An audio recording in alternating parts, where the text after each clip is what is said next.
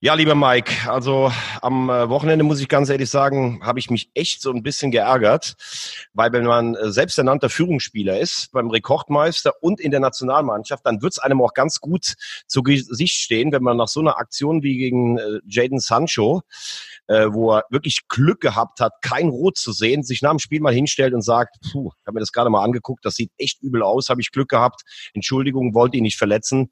Also ich finde, da hat Joshua Kimmich eine ganz große Chance vertan, Eier zu zeigen. Ja, finde ich auch. Vor allen Dingen, ähm, man muss ja ganz klar sehen, ne, das ist ja, das ist ja nicht einfach nur so, oh, ich habe einen Foul gemacht, sondern das ist echt Körperverletzung, was da stattfindet. Und ich finde, da müsste man dann wenigstens eins haben, wenn man sich dann hinstellt, und muss man eins haben, nämlich Eier. Wir brauchen Eier. Der Podcast mit Mike Kleiss und Thomas Wagner. Thomas, du hast es eigentlich auf den Punkt gebracht. Ähm, das ist irgendwie schon so typisch. Also ist das so der, der, der typische Bayern-Bonus, den sie da gehabt haben? Oder ist es einfach nur Glück? Oder ist es einfach nur blind, äh, dass man Joshua Kimmich da nicht irgendwie vom, vom Platz gestellt hat bei so einem Foul? Ich meine, ich meine, wenn, wenn das jetzt irgendwie zur Regel wird, dann können wir doch irgendwie einpacken, dann können wir doch irgendwie, keine Ahnung, dann können wir doch äh, Wrestling machen oder irgendwie besser. Also ich würde sagen, es gibt ein paar Erkenntnisse aus dieser Sache. A, ist es in dem Falle tatsächlich, finde ich, ein gewisser Bayern-Bonus, wenn der Schiedsrichter es schon nicht sieht auf dem Platz, also der Videoassistent, da, da verstehe ich die Welt einfach nicht mehr. Du siehst das, das hat mit Ball nichts zu tun, das ist glattrot. Zum Zweiten siehst du daraus, das ist ein klares Frustfaul, weil die Bayern einfach natürlich Niederlagen nicht gewohnt sind. Ich erinnere mich da ans Pokalfinale 2-12, wie sie 5-2 zurücklagen. Da haben Schweinsteiger und Groß auch schön ausgeteilt. Ich will es jetzt auch nicht schlimmer machen, als es ist. Ich meine, das war jetzt kein, das war jetzt nicht, ich trete dir die Knochen durch oder so, aber das war gezielt auf den Fuß. Ich meine, er ist ja auch bandagiert worden. Und wenn ich mir das dann angucke, und das ist dann die dritte Erkenntnis, dann sage ich einfach auch mal, ey, Jetzt habe ich mir das selber mal angeguckt. Das sieht echt übel aus. Da habe ich Glück gehabt, dass ich Geld bekommen habe und ähm, ich entschuldige mich da. Das würde ihm gut zu Gesicht stehen. Und die Oberkrönung ist die Aussage von Hassan Salihamidzic. Das war noch nicht mal gelb. Also da muss ich ganz ehrlich sagen, das ist einfach lächerlich. Punkt. Ja, gut, aber ich meine, der macht sich ja auch mittlerweile lächerlich. Ich meine, äh, guck dir die Sané-Nummer an. Äh, ich glaube, so das ist äh, ähm, am Ende wirklich der letzte Tropfen, den den den den den äh, Bratzo dann auch hat oder der letzte Pfeil im Köcher. Ich glaube, wenn er das nicht schafft, dann ist es doch um seine Zukunft jetzt auch nicht mehr so rosig bestellt, oder? Ich meine, mit verletzten Spielern einkaufen, kennen sich die Bayern ja ganz gut aus. Jetzt ist Sané auch verletzt. Ähm, das müsste, wenn das nicht klappt, dann war's doch. Also ich meine, so eine Aussage war nicht mal gelb und äh, jetzt dieses ganze Gerangel um Sané, er ist doch derjenige, der dafür sorgen muss, dass der Typ endlich kommt. Was ist denn da los? Da muss doch irgendwann mal jemand sagen, so reicht jetzt auch. Also ich sag ganz ehrlich, ich verstehe es auch nicht so ganz, dass die Bayern sich so am Nasenring von Sané durch den, äh, also äh, durch die Arena führen lassen. Ich meine, seit zwei Monaten so, ha, ich weiß nicht, mal gucken. Wenn er jetzt ganz klar gesagt hätte, ich will zu den Bayern, wäre vielleicht, wär vielleicht auch viel schneller schon Bewegung drin. Sie haben sich, wir haben darüber oft genug gesprochen, sie haben sich in diese Ausgangssituation reinmanövriert, weil sie einfach schlecht verhandelt haben auf dem Transfermarkt. Und wenn ich jetzt drauf gucke, wenn der wirklich 120 Millionen kosten soll, plus die 80 von Hernandez, plus die 35 von Pavard. Dann hat man drei Spieler für 235 Millionen, wo ich jetzt auch nicht weiß, ob sie direkt den Unterschied machen. Ich finde, Sané hat Weltklasse Anlagen. Die Spieler wie Lewandowski und Neuer haben ja auch Neuzugänge gefordert. Aber ich bin auch mal gespannt, wenn der wirklich 20 Millionen verdient und damit vier mehr als Lewandowski und fünf mehr als Neuer, wie sich das so auf die Kabinenhygiene auswirkt. Denn ob er direkt der Spieler ist, mit dem die Bayern dann die Champions League gewinnen, das wage ich schon zu bezweifeln. Ja, wenn du dann mit so einem goldenen Lamborghini vorfährst und die anderen irgendwie tatsächlich nur mit einem gepimpten Audi A8, das ist natürlich auch räudig, ja. Also das, Oder das diese, diese Jacke, die er mal anhatte, weißt du noch, dieses, dieses, äh, was, was war das, ein Tigerfell oder Lammfell oder was? Ich weiß es nicht. Also er ist schon sehr, sehr extravagant, aber ich finde, lass uns mal zum Sportlichen kommen. Ich finde, Dort, ne, Dortmund war schon sehr effektiv in diesem Spiel und ähm, dem Bayern hat meiner Meinung nach das, was ähm, Kovac will ja wieder umstellen auf dieses ähm, 4-3-3-System und da fehlt dann teilweise so ein bisschen ähm, die Absicherung, die sie in der vergangenen Saison hatte, in den großen Spielen, wenn Martinez zum Beispiel gespielt hat hat. Also sie waren sehr anfällig gegen die Umschaltbewegungen. Wie, wie hat dir Dortmund gefallen, wie die das ausgenutzt haben? Ich fand es sehr gut, ehrlich gesagt. Ich fand es wirklich sehr, sehr gut, weil sie haben clever gespielt, sie haben klug gespielt, sie waren irgendwie gut auf die Bayern eingestellt. Also da macht sich dann so ein Lucien Favre irgendwie schon bemerkbar mit seiner ganzen Erfahrung.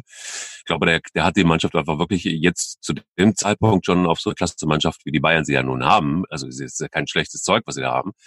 ob, ob, ob, ob mit oder ohne Sané, ähm, hat er sie ganz gut eingestellt. Und ich finde, sie haben verdient gewonnen. Ich finde letztendlich, wenn Kovac so weiterspielt, dann, dann, dann haben die, wenn die Bayern nicht Meister. Das ist mal klar.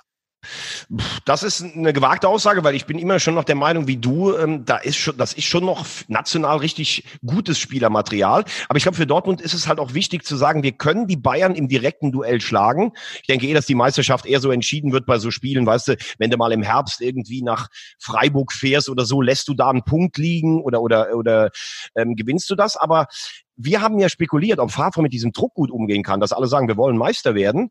Und ich habe auch das Gefühl, selbst wenn Sané kommt, nicht, dass die Dortmunder sagen, hm, jetzt wird's aber richtig schwer.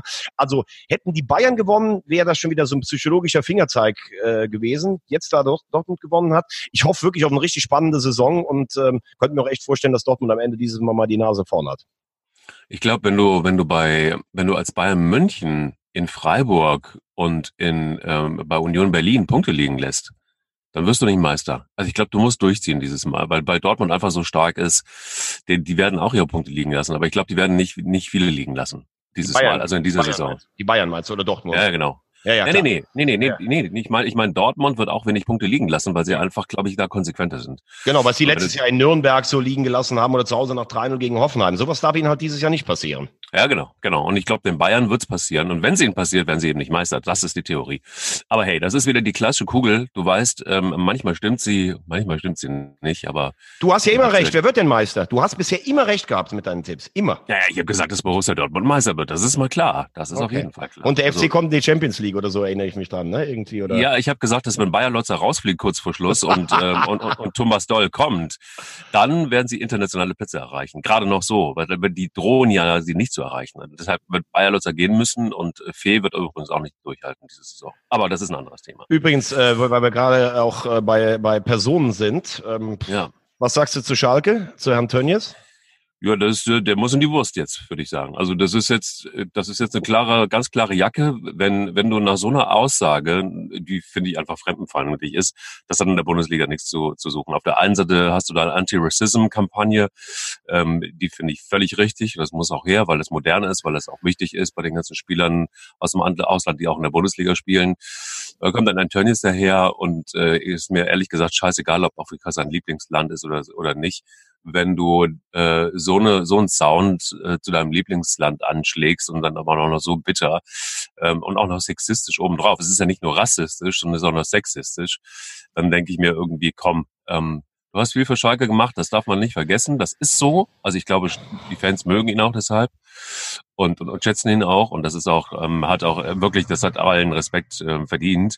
Aber mit so einer Aussage ähm, hast du, ich meine, wir reden vom Top-Management jetzt, ja. Also jeder, der im Top-Management sitzt, der sitzt da nicht einfach nur mal eben so. Und jeder in der Wirtschaft hätte abtreten müssen. Das weiß der Tönnies auch und äh, dementsprechend finde ich, ist jetzt Feierabend an der Stelle und ähm, ich finde vor, ich finde vor allen Dingen, wenn ich das nur gerade sagen darf, Schalke macht echt viel so als als Verein, auch auch gegen äh, Homophobie und äh, gegen Rassismus und sowas. Äh, da fahren auch Fanabordnungen nach Israel und machen da Kranzniederlegungen und sowas. Und ich finde, wenn du dir auch so ein Leitbild gibst als Verein, gerade im Ruhrgebiet, wo du ja auch mit vielen Nationalitäten zusammen bist, ne, ich finde, das ist ja nicht einfach. Da hat sich jemand mal äh, einen, einen falschen Begriff gewählt und sich direkt danach entschuldigt, weil es ihm so rausgerutscht ist, weil das ist ja schon irgendwie so eine so ein Gesinnungssatz fast, ne? Und ich, also ich muss auch sagen, bei allem, bei allem, was er für Schalke getan hat, ich weiß übrigens gar nicht, ob er so beliebt ist bei den bei den Fans, weil ich finde, er hat auch mit vielen Internas, die er ausgeplaudert hat, äh, mit äh, mit mit vielen Aussagen, äh, wo er Leute unter Druck gesetzt hat und echt nicht so viel Fußballfachkompetenz, hat er auch teilweise den Leuten das Arbeiten schwer gemacht. Aber ich finde, da gibt's echt nur ein ein Ding. Er müsste meiner Meinung nach zurücktreten. Der DFB-Ehrenrat beschäftigt sich ja auch jetzt damit. Ähm, und wenn er ein Ehrenmann ist, dann sollte er, ähm, er kann ja im Hintergrund weiter was für Schalke machen, dann sollte er dringend zurücktreten. Mein selbst Hans Sapai hat sich ja gemeldet, Ikone auf Schalke und letztendlich auch Fußballikone überhaupt in Deutschland und äh, ist auch stinksauer und ähm, äh, ledert da auch massiv gegen und fordert mit, mittlerweile auch seinen Rücktritt. Jetzt ist äh, Hans Sapai ja immer auch für einen Gag zu haben und äh, aber trotzdem, glaube ich, hört man auch auf ihn und äh, ich denke, weißt du, wenn du, wenn du, wenn du es dir so verkackt hast mit so einer Aussage, dann muss man es irgendwie auch selber merken. Und ich, vielleicht ist es dann auch ein ganz guter Zeitpunkt insgesamt, dass auf Schalke mal ein neuer Wind wird. Ich sehe es ein bisschen globaler. Ich hatte das, das letzte Mal im Podcast ja auch schon gesagt. Pod, ein, ein, ein David Wagner alleine macht noch keine Meisterschaft und macht noch keine internationalen Plätze. Das ist so. Und ähm, in dem Verein, da ist es tatsächlich wirklich wohl auch so, da rumpelt es einfach immer noch. Die haben ihre Mannschaft noch nicht gefunden. Die haben hilf du mir mal. Ich habe das Gefühl, seit seit seit drei Jahren ist da irgendwie, also, nee, seit zwei Jahren eigentlich. Großer Fehler war Tedesco irgendwie äh, rauszuschmeißen, finde ich. Den hätte man noch ein bisschen machen lassen. Naja, das, das, das, das sehe ich anders. Also ich finde, der war Platz zwei, Vizemeister mit echt einer relativ ja, sparsamen oder wenig attraktiven Spielweise. Da haben sie viel mit Moral gebogen und defensiver Stabilität. Man hat ihm unfassbar viel Zeit letztes Jahr gegeben. Er hatte keine Idee nach vorne. Also diesen Trainerwechsel kann ich schon verstehen. Wir haben auch darüber gesprochen, dass jetzt alle alles auf Heidel abwälzen, obwohl ich nach wie vor finde, dass da viele talentierte, gute Einzelspieler waren. Wenn ich mir zum Beispiel den Marc Uth angucke, den wollte jeder deutsche Verein eigentlich haben. Äh, der hat da nicht gezündet, warum auch immer. Ähm, ich finde nur, natürlich äh, gebe ich dir recht, auch mit vielen Sachen der Außendarstellung und wenn ich jetzt zum Beispiel sehe, dass Herr Nübel Kapitän wird, der nach äh, acht halbwegs oder zehn halbwegs guten Bundesligaspielen oder wegen mir auch einer Halbserie sagt, äh, ja, Vertragsverlängerung möchte ich nicht, ich spekuliere jetzt schon auf die Bayern. Also du glaubst doch nicht, dass dadurch, dass der die Binde bekommt, dass der jetzt sagt, oh Gott, jetzt habe ich die königsblaue Binde, jetzt bleibe ich auf Schalke. Ähm, Finde ich nicht gut, zu jemandem zum Kapitän äh, zu ernennen. Da hätte ich lieber einen Caligiuri äh, gesehen oder einen Winston McKenney. Das sind Jungs, die sich mit Schalke äh, ähm, identifizieren, die vorangehen. Also Nübel finde ich nicht gut und ich äh, sehe auch auf Schalke eine schwere Saison zu kommen. Sehe ich auch. Ich finde insgesamt, sie müssen sich positionieren. Sie müssen, da fehlt mir, im Moment ist es so ein, wie so ein Schwamm. Schalke ist wie ein Schwamm. Sie haben irgendwie weder Ecken noch Kanten. Sie sind so, man kann sie nicht so richtig greifen. Du weißt nicht, was ist mit der Mannschaft los. Du weißt nicht, wie, wie sind die wirklich gut aufgestellt. Du weißt nicht, ähm, wie ist das mit dem Management. Läuft es da wirklich gut? Haben die wirklich einen Plan? Haben die eine Strategie? Das haben ja große Vereine, haben das ja in der Regel. Ja, da ist ja alles durchgetaktet, auch was das Marketing angeht, was die Kommunikation angeht. Mein Lieblingsthema. Ähm, da gibt's eine Idee. Das fehlt mir total bei Schalke. Dementsprechend sieht's auch irgendwie in den Ergebnissen bisher in der Vorbereitung aus. Dann kommt so ein Tönnies noch hinterher, der wahrscheinlich irgendwie zu, zu viel Sonne in Afrika hatte im Gesicht und, und, und äh, ballert einen raus. Also es ist schon so ein bisschen das Sorgenkind der Liga, finde ich, momentan, für mich gefühlt. Und äh, wir können aber gerne mal gucken, was es sonst noch so gibt an, an, an guten Mannschaften in der Bundesliga. Wir hatten ja so im letzten Podcast schon mal einen Abriss gemacht, wie stehen so die Mannschaften da.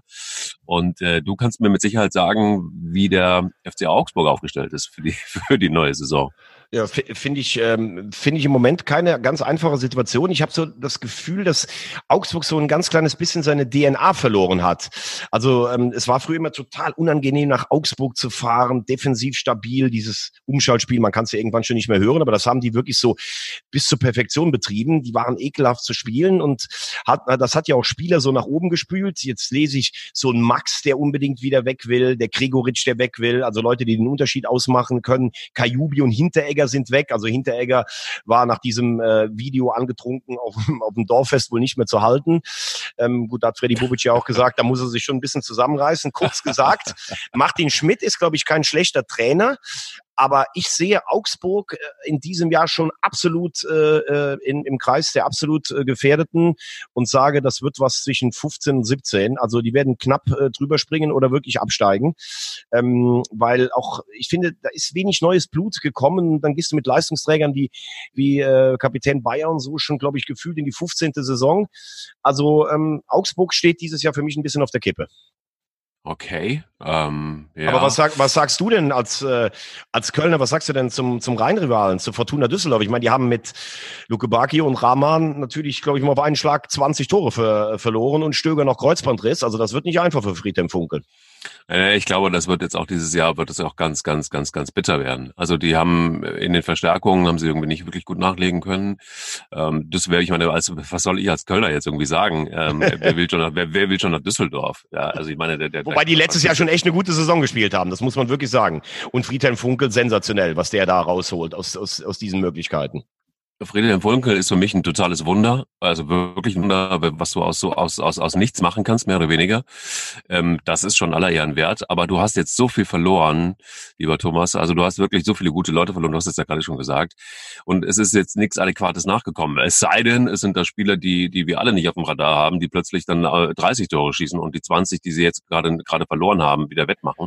Kann ich mir nicht so wirklich gut vorstellen glaube auch, dass das äh, nach Düsseldorf ist wirklich auch, glaube ich, gar nicht so einfach, wirklich gute Leute zu kriegen erstmal, weil auch da ist es so, dass da die bisschen die Perspektive fehlt. Also die Toten Hosen allein machen da jetzt auch wieder, sage ich jetzt mal, David Wagner macht noch keine keine Europa League oder keinen internationalen Platz und, ähm, und die Toten Hosen machen für mich immer noch äh, keinen keinen Klassenhalt. Also, Aber wer für mich einen gut, ganz guten Job macht, ist dieser Lutz Pfannenstiel, äh, der einzige Profi, der auf allen sechs äh, Kontinenten als Profi gespielt hat. Der ist schon relativ ähm, kreativ. Jetzt hat er diesen äh, Kowinacki, diesen Polen aus Genua geholt. Ähm, ich glaube, die wollten erst 13 Millionen. Jetzt hat er sie irgendwie auf 8 Millionen runtergehandelt.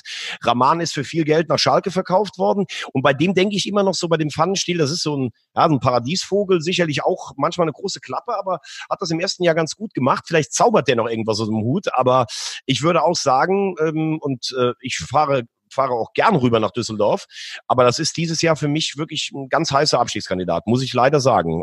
Obwohl ich die Arbeit gerade von Friedhelm Funkel über alles schätze.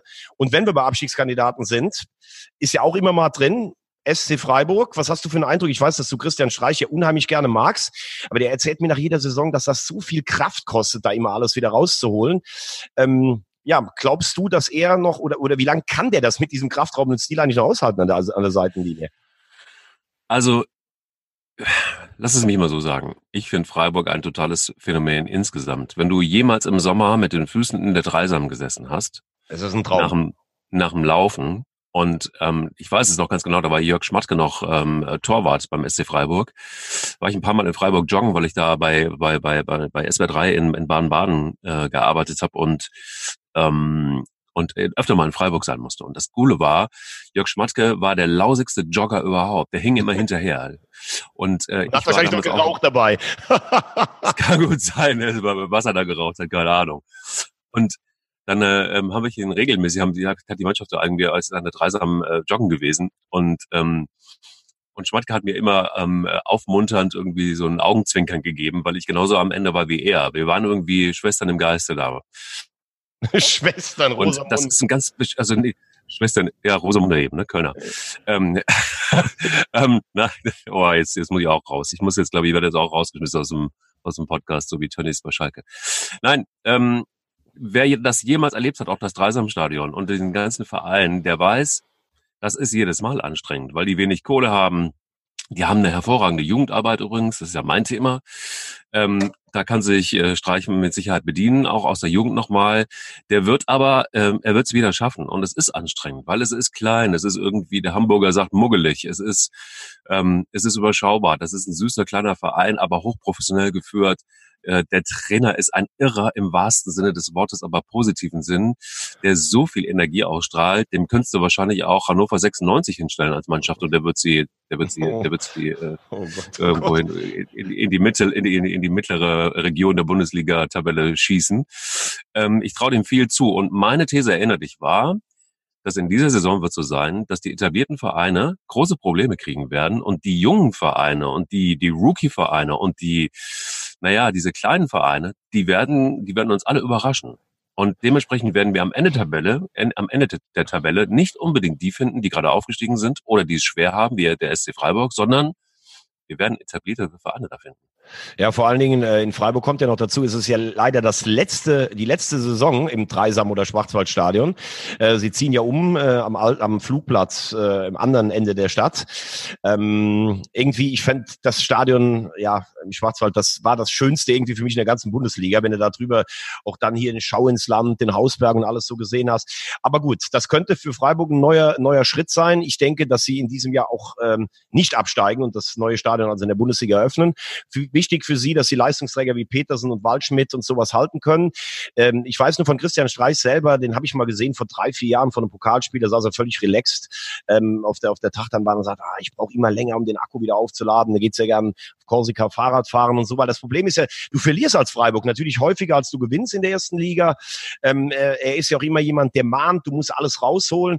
Also ich hoffe, dass er noch lange uns erhalten bleibt, aber sehe es genauso wie du. Ich sage Freiburg absoluter Mittelplatz. Und damit wären wir bei dem letzten, bei unserer Vorschau. Mainz 05, ich finde, die haben eigentlich einen guten Job gemacht, haben ja am Ende der letzten Saison echt auch äh, mit Sandro Schwarz, interessanter Typ, ähm, haben dann mit Mateta einen äh, richtig guten Torjäger gehabt und äh, haben sogar Uja verkauft zu Union Berlin und jetzt Mateta verletzt, ähm, noch einige andere Sorgen. Mateta fällt wahrscheinlich die ganze Vorrunde aus. Das ist schwierig, weil Mainz natürlich auch ein, ein Verein ist, der immer seine Ressourcen voll ausschöpfen muss. Äh, Finde es da eigentlich auch erstaunlich, dass, die, dass der Zuschauerrückgang da so ähm, äh, eklatant ist, weil ich finde, das ist nach wie vor ein interessanter Verein. Ich sage aber, Mainz ist mittlerweile so stabil auch in seinem System, dass sie äh, wieder eine Saison spielen werden, irgendwas zwischen 11 und 14. Was sagt der ehemalige Chef des SWR? Der ehemalige Intendant, bitte. Ja. Ähm, natürlich.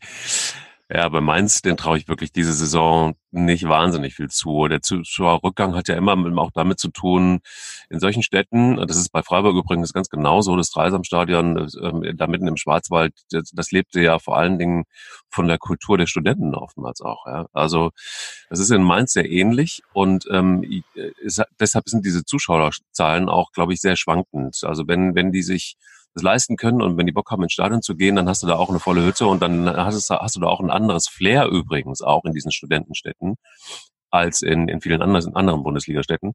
Du brauchst aber Fans, echte Fans. Also Studenten hin und her, das ist schön, wenn sie da sind und wenn sie mitfeiern und äh, das ganze Ding auch aufladen, aber du brauchst auch, auch echte Fans, die dahinter stehen und so einen Verein mitziehen. Und das hat Mainz irgendwie nicht so richtig geschafft, Fans zu binden. Das äh, ist schade ich, eigentlich, weil das ja echt eine tolle Geschichte ist, auch mit diesen vergeblichen Anläufen unter Klopp und dann dem dann dem Aufstieg irgendwann doch. Ne? Also das äh, finde ich schon. Ja. Äh, kann, du kannst hast vielleicht recht, das ist vielleicht eine andere Fußballkultur, als es in Kaiserslautern oder sowas ist. Aber in Freiburg haben sie das Stadion ja auch immer voll. Also ich würde es den Mainzern einfach gönnen, weil ich finde auch die Atmosphäre im Stadion selber, das hat sehr steile Tribünen, finde ich gut. Aber dann einigen wir uns darauf: Düsseldorf und Augsburg Abstiegskandidaten, Mainz eine schwere Saison und Freiburg sicherer Mittelplatz. Können wir das so, ja. Können wir das so festhalten oder? Ja, also Unterschreibt das der so. Intendant? Ja, das, ja, natürlich, selbstverständlich. Also ich, ich würde auch sagen, dafür erlasse ich dir auch die GEZ. Wenn, wenn das alles stimmt, dann, dann ist ja ganz gut irgendwie, ne? Also hier beim Podcast muss er keine GEZ zahlen. Das ist ganz geil. Aber ähm, anderes Thema. Lass uns äh, in Sachen zweite Kosten Liga. mal zweite Liga kosten. Ja, genau. Die, die zweite Liga kosten. Boah, boah. Ähm, was hältst du von den Ergebnissen? Also wie siehst du so die Ergebnisse, die jetzt gerade gelaufen sind? Fand ich ja irgendwie ganz spannend. Stuttgart, ähm, nur ein Unentschieden. Die merken auch gerade, dass die, dass die zweite Liga nicht unbedingt einfach ein Zuckerschlecken ist und ein Durchmarsch ist. Ja, interessant, äh, wer, wer oben steht. Ne? Karlsruhe und Auer, sechs Punkte. Ich glaube, dass die zweite Liga in diesem Jahr noch ausgeglichener ist als in den Jahren vorher. Ähm, Stuttgart hat echt einen, einen, verdammt starken Kader, muss ich ehrlich sagen.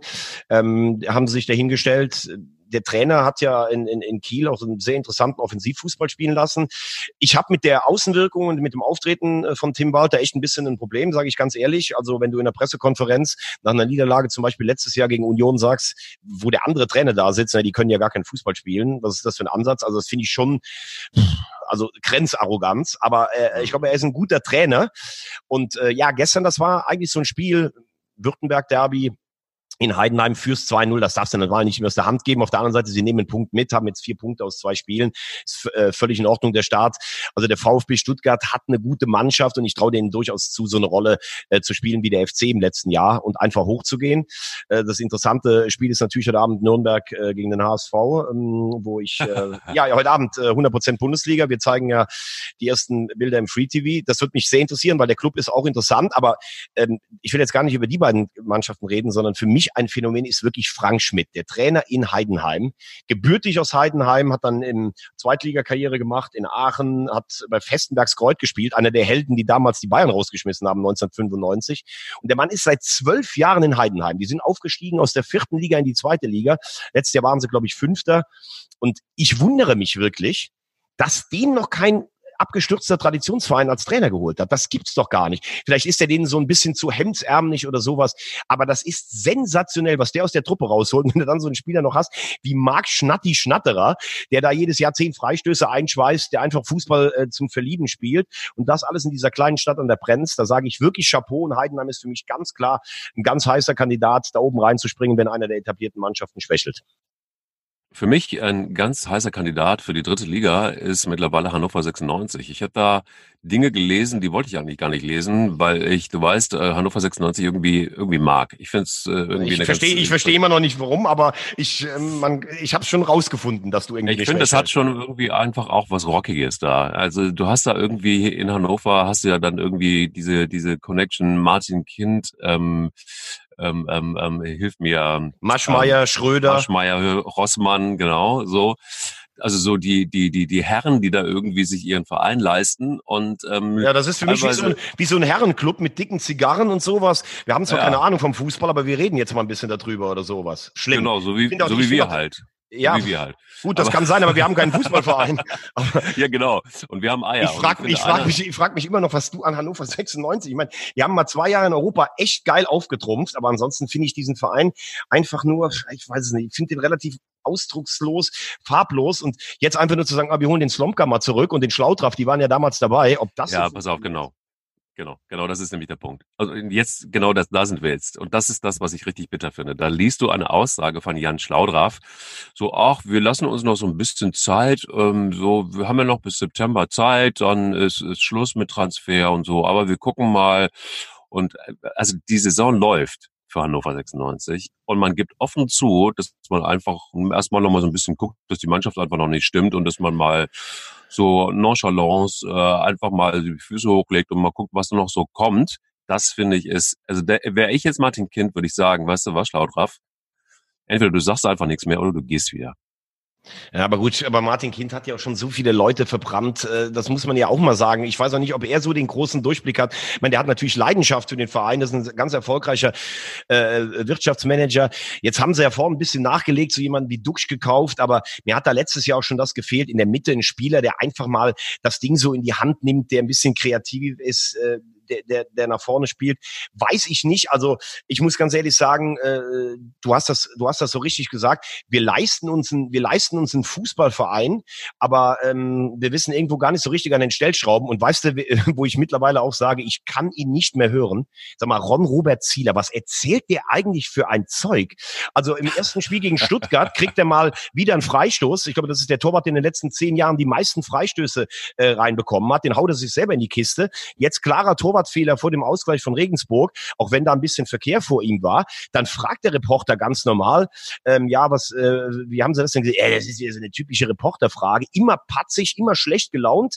Dann fragt der Kollege nach, ähm, ja, ob die Mannschaft denn trotzdem zum Kennenlernabend jetzt zum Maschsee-Fest geht. Ja, wo wissen Sie das denn schon wieder her? Also als wenn er was Verbotenes gemacht hätte. Oder sagt der Reporter, ja, das hat Ihr Trainer in der Pressekonferenz gesagt. Also immer schlecht gelaunt, keine Leistung mehr bringen. Wahrscheinlich fühlt er sich immer noch so als unterbewerteter Weltmeister-Torwart, der der um Gottes Willen, ich muss in der zweiten Liga spielen, also auch mit so einer Außendarstellung. Stadion war noch nicht mal richtig voll, also ich weiß es nicht. Mit Hannover werde ich nicht warm.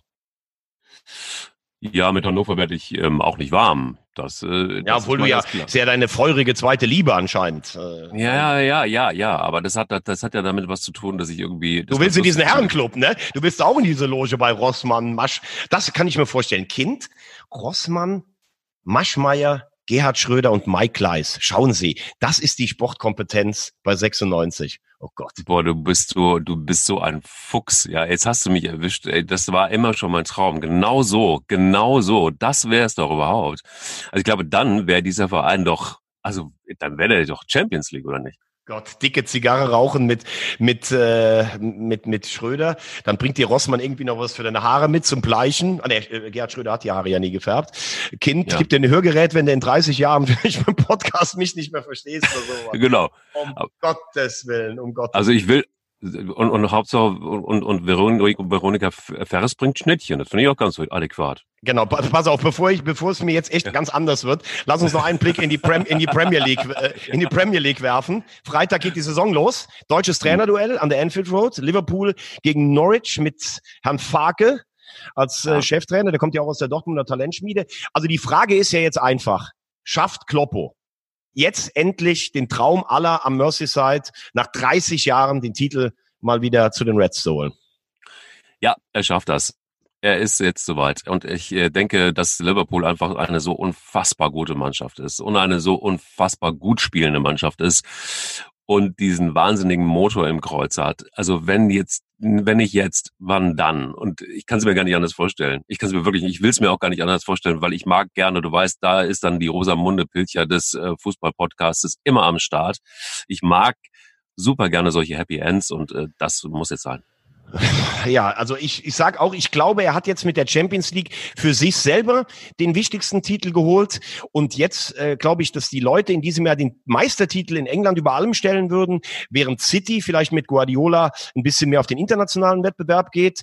Tottenham hat sich bisher nicht so verstärkt, dass ich sage, die können auf Dauer oben mit, äh, mitspielen. Chelsea hat ja noch diese Transfersperre. Arsenal muss sich erstmal, äh, muss sich erstmal so ein bisschen finden. United ist eh nicht mehr United. Also ich denke, dass das oben wieder die zwei machen werden und ich glaube, dass Kloppo wirklich alles auf den Meistertitel setzt. 97 Punkte irre, haben letztes Jahr nicht gereicht.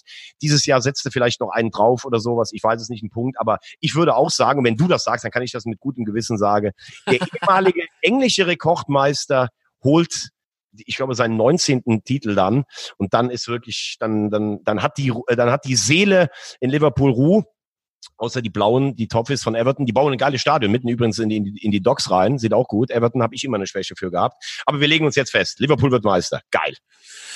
Liverpool wird Meister, ja. Ich habe übrigens noch eine eine Geschichte, die ähm, für hinten raus haben wir immer so gesagt, dass wir irgendwie so. Oh Gott, ich bin jetzt, ich, wer hat geheiratet? Ich habe jetzt schon wieder Angst. Irgendwas kommt jetzt. Ja, pass auf, pass auf. Nee, es hat niemand. Also ich weiß nicht, wer geheiratet hat. Also keine Ahnung. Wir haben ja jetzt auf jeden Fall Dolly, ne, Dolly, dein Freund Dolly ist ja unter der Haube und zeigt dir Ungarn, haben wir gelernt beim letzten Podcast. Da ist, ist, ähm, ist ja. gegönnt.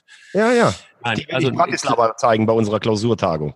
Das ist sehr gut. Da mache ich gerne Klausurtagungen. Und wenn Dolly der Führer ist, dann, ähm, also der, der Fremdenführer ist, man muss ja auch aufpassen in Tönnies Zeiten heutzutage, ähm, dass man da nicht irgendwie. Komm, jetzt erzähl, galoppier nicht wieder also, weg. Pass auf. also pass auf. Es gibt eine Sache, die ich finde ich, finde ich wirklich großartig. Und zwar ist es Regionalliga. Es ist Regionalliga West und es ist der SV Rödinghausen. Das ist deine dritte Liebe, ich weiß. Und ich muss dir ganz ehrlich sagen, ich habe mit, mit, mit dem Geschäftsführer, mit dem sehr jungen Geschäftsführer, mit Alex Müller telefoniert letzte Woche. Der ist äh, etwas über 30 und hat da was hingestellt in Rödinghausen. Meine DFB-Pokal sind sie knapp gescheitert an den Bayern, wie du weißt, äh, beim letzten Mal. Und jetzt ist es so, dass sie einfach die Regionalliga West anführen. Und da sind ja wirklich gute, da ist äh, Christian Titz als Trainer in, in, in Essen, das sind wirklich gute Mannschaften, richtig starke Mannschaften. Und äh, jetzt haben sie zwei Spiele gewonnen, gut sind erst zwei Spiele. Letztes Jahr hat man beschlossen, nicht aufsteigen zu wollen und hat gesagt, nee, also das hat viel damit zu tun, dass man das Stadion dann irgendwie neu bauen musste und äh, beziehungsweise ausbauen musste.